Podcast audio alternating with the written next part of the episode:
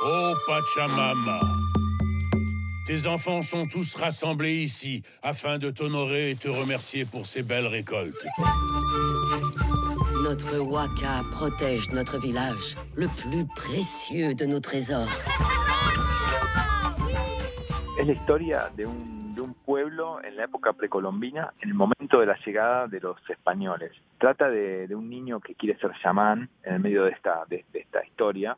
Cuando llegan los incas le roban un ídolo dorado, que es el ídolo principal protector del pueblo, y lo llevan a Cusco para ser ofrecido al gran inca. En ese momento llegan los españoles a conquistar el, el imperio inca, todo se complica, tienen que volver corriendo hacia el pueblo con su ídolo, con los conquistadores que los persiguen atrás, ya que el ídolo contiene un tesoro sagrado y justamente esa es la el tagline de la película. Nacido en Argentina, reside hace ya varios años en Europa. ¿Qué lo llevó a elegir un tema tan propio de la región andina como es la noción de la Pachamama?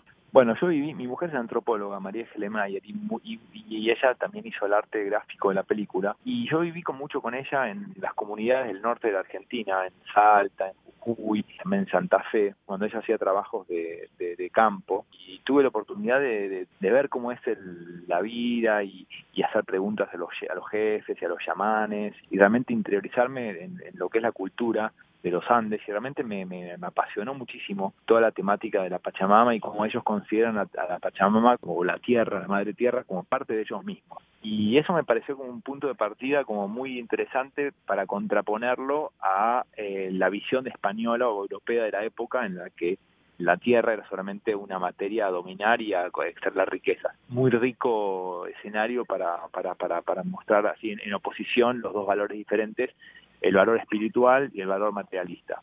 Ahora, Juan, usted no es alguien que se ponga barreras a la hora de expresarse. Ha realizado cortos, largometrajes, televisión, publicidad, animación en arcilla, 3D, animación con arena. ¿Cuál de todas esas formas de expresión prefiere? A mí lo que más me gustó o lo más me gusta hacer es la stop motion, que es los muñe muñecos, que, animación cuadro a cuadro con objetos, porque es lo que más se acerca al cine. Eh, en la animación cuadro a cuadro hay un escenario, los personajes, eh, iluminación, las cámaras, y hay una interpretación en el momento de animar. En la animación, en dibujo animado y en la 3D, eh, la cosa se vuelve un poco más, más, más distante y ya se pasa más por la computadora y hay toda una organización un poco más burocrática y se aleja un poco de la, de la expresividad de, estar animando algo en un momento en vivo pero de todos modos, como lo que me gusta es contar historias, finalmente me gustan todas las técnicas de animación. Incluso también me gusta mucho el cine de actores.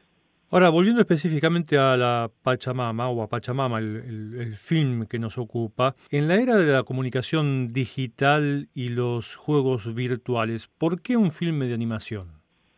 Bueno, yo creo que el cine, bueno, el cine va a seguir siendo el cine. Hay nuevas tecnologías y nuevos medios de expresión y todo, pero yo la verdad que no, no, no me siento muy identificado con la, con la industria del, videojuego y me parece que, que, el hecho de contar una historia y, y, y que, le, que, el espectador esté más pasivo y recibir algo, una historia, un mensaje, eh, por ahí es más enriquecedor que el hecho de estar haciendo algo que es para como pasar un rato. Usted realizó estudios en Montreal. ¿Cómo fue esa experiencia y qué recuerdos tiene de, la ciudad? Ah, muy linda. La verdad que me encantó Montreal. Eh, es una ciudad muy linda. Eh, yo hice el año sí, 98, hice los estudios en, un centro que se llama Centro NAD, hice estudios de, animación 3D. Con, ese, con esa experiencia que hice en Canadá, eh, pude formar un equipo de gente y hacer la parte 3D de mi primera película, Mercado el Marciano. Así que fue una experiencia muy linda y Montreal la verdad que me encantó. Y en conexión con esto, ¿cuál es la importancia que le asigna usted entonces al estreno de Pachamama aquí?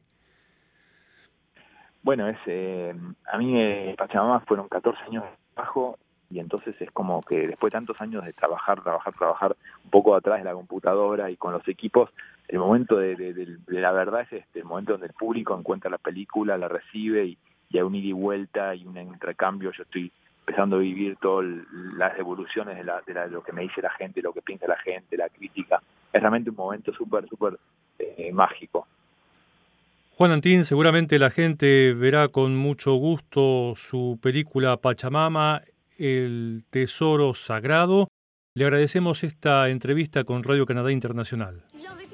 Bueno, muchas gracias a ustedes y bueno, que, que, Pachama les guste y, y bueno, allá, allá, allá estaré con ustedes.